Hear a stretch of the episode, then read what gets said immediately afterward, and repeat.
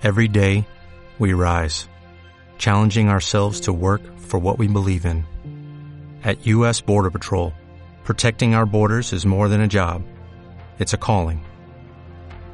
Agents answer the call, working together to keep our country and communities safe. If you're ready for a new mission, join U.S. Border Patrol and go beyond. Learn more at cbp.gov/careers.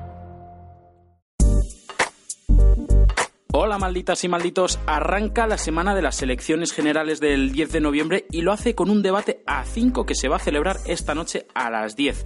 A esa hora estarán preparados también los compañeros de Maldito Dato que van a estar muy pendientes de todo lo que digan los candidatos. Mi nombre es Andrés Jiménez y soy periodista de Maldito Bulo. Empezamos. Mañana os contaremos todas las verificaciones que hagamos durante el debate, pero antes vamos a hablar de bulos.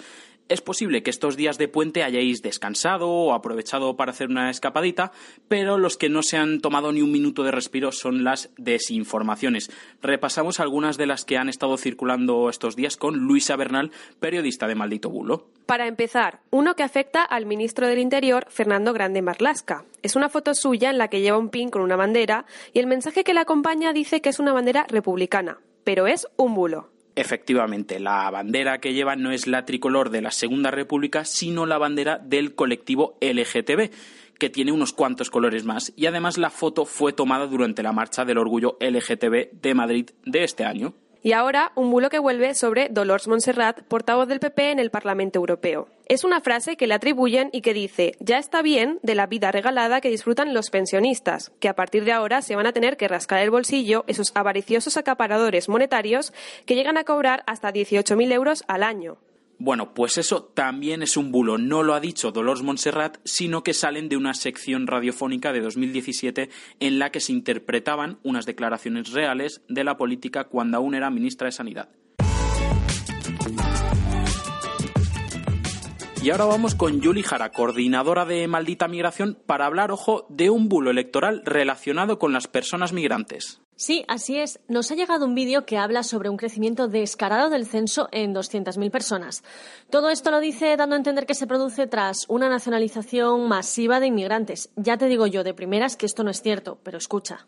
Alerta, alerta. Ha habido una manipulación descarada del censo, que desde el primero de enero de 2019 han habido un incremento del censo electoral en España de 200.000 personas. 200.000 personas. Ahora, ¿cuántos eran los ilegales que han entrado en España en el último año? Pues impresionante la cantidad de gente que se ha hecho española desde solo enero.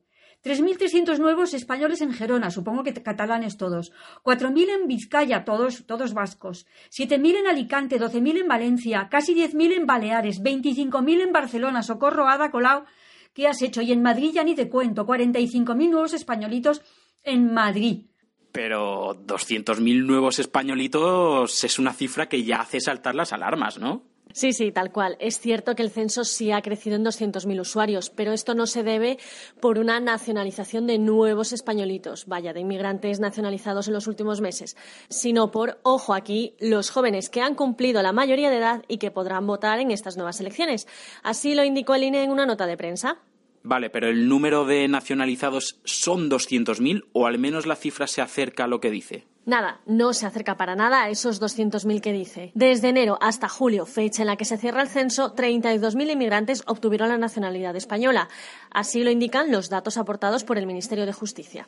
De hecho, vemos que también ha vuelto a circular el bulo de que Pedro Sánchez regala la nacionalidad a más de 300.000 inmigrantes, supuestamente para ganar votos. Pero vamos, ni 300.000 ni 200.000.